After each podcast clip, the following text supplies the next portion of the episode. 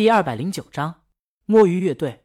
江阳在快餐店改起了方案，虽然他说观众会自己脑补，但其实这广告创意的故事线清晰，并不无厘头。周浩在旁边坐着，还给江阳整了一杯咖啡。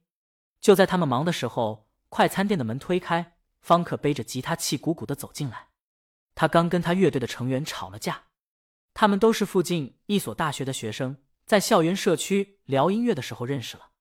一天，方可心血来潮的说：“咱们组个乐队吧。”这得到了这几个成员的响应，然后他们的摸鱼乐队就成立了。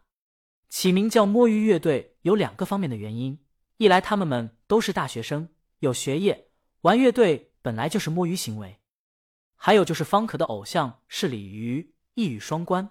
这名字在乐队还没成立的时候，方可就想到了。方可是乐队主唱兼吉他手，以前他们乐队都是翻唱别的人歌，以大魔王的为主。可有句话说得好，玩乐队不玩原创的人生儿子都没某某。方可作为乐队内最有才的，原创词曲都由他来，这倒也没什么。这乐队刚成立那几天，大家劲头还很足，虽然有的成员就会几个和弦，但大家可以自己成长嘛。但时间长了，他发现有些人纯粹是觉得搞乐队很酷，来装十三和用来炫耀了，就会几个和弦还不老实练。排练的时候聊天，他继而说了他们几句，就吵起来了。他们开始嫌他的编曲根本没有照顾到他们。方可点了一杯喝的，端着找个位子坐下，把吉他放下，烦恼的在想要不要继续整乐队玩音乐，要不然就退出乐队专心学业吧。他偶然一扭头。看到一个帅哥坐在窗户旁边座位上，正在笔记本上啪啪的打东西。旁边一个年纪大的悠哉悠哉的打游戏，时不时的看下时间。这帅哥有点眼熟啊！方可记起来，忙拿出手机打开推推扫一眼，还真的是他。现在人还挂在热搜上呢。这是在工作吧？旁边有监工，偶像的老公这么接地气的吗？监工看了下手表，我在聊天软件上约了。他们下班前会等我们，至于下班后，那位男领导肯定不会等。快了，偶像的老公回了一句，打字速度更快了。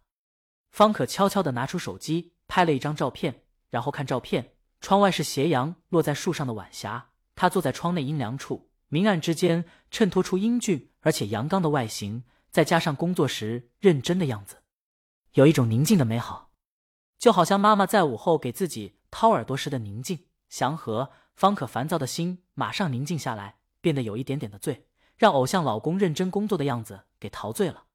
方可对偶像的审美观是服的，这男人现实中看起来比网上还帅很多。呼，偶像的老公长出一口气，把笔记本让监工看，检查下错别字。监工看了一下时间，一目十行扫过去，连改了好几个错别字。大约五分钟后，行了，就这样了。客户快下班了，咱们还得赶过去呢。再看时间就来不及了。偶像老公，打个车，起步价跑不完就到了，你出钱。偶像老公轻叹：“那就跑吧。”他们保存文档，合上笔记本，抱起笔记本，一气呵成。方可见他们要走了，忙打开手机录像，拍下了这俩人唰的站起，推门，在国槐树荫下的道上，迎着斜阳向远处狂奔。方可追出去。只拍到俩人在斜阳下奔跑的身影，渐渐消失在人群中。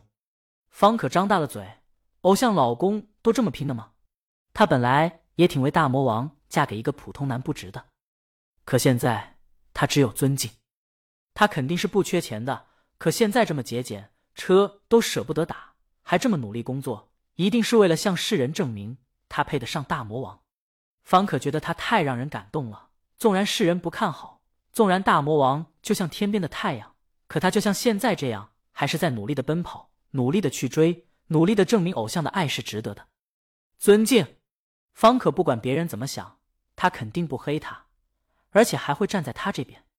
至于这段视频和图片，他不打算发在网上和推推上，在现在这舆论下，只会为他招来冷嘲热讽罢了。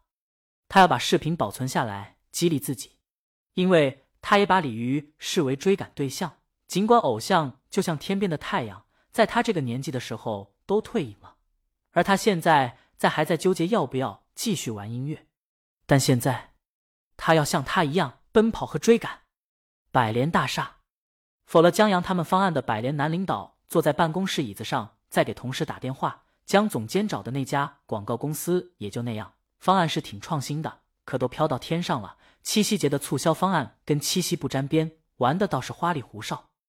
这些小广告公司啊，就是不靠谱。我估计最后还得交给原来的合作伙伴。我都不知道他们换什么。咱们跟原来广告代理公司合作多好啊！男领导也跟原来的广告代理公司合作惯了。电话对面的同事，你故意下绊子了？我一片攻心。男领导觉得同事这话就有点瞧不起他，他还是喜欢四平八稳的方案，把促销折扣和商品精准的传达给用户，就很好的完成了这个广告任务。有时候过于求新反而不好。邦邦，有人敲门。男领导抬头，女领导，也就是男领导在电话中提到的江总监推门进来。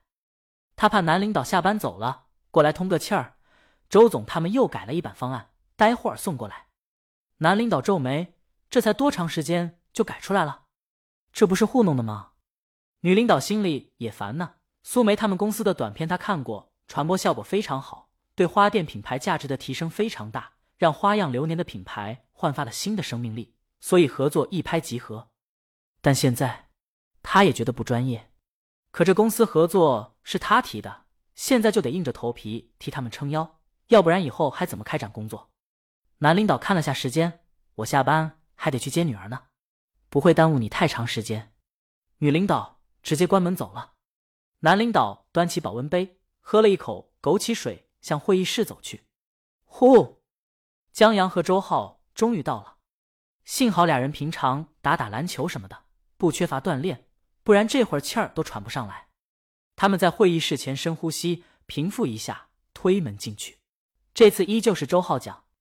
本来两个领导都对这方案缺乏好的预期，而旁边的百联同事们又等着下班，有些焦躁。可在周浩讲到士兵风雨无阻站在阳台下，再等到第九十天，士兵苍白而且瘦削，眼泪从眼眶里流出，憔悴的几乎不成人样时，他们都竖起耳朵听了进去。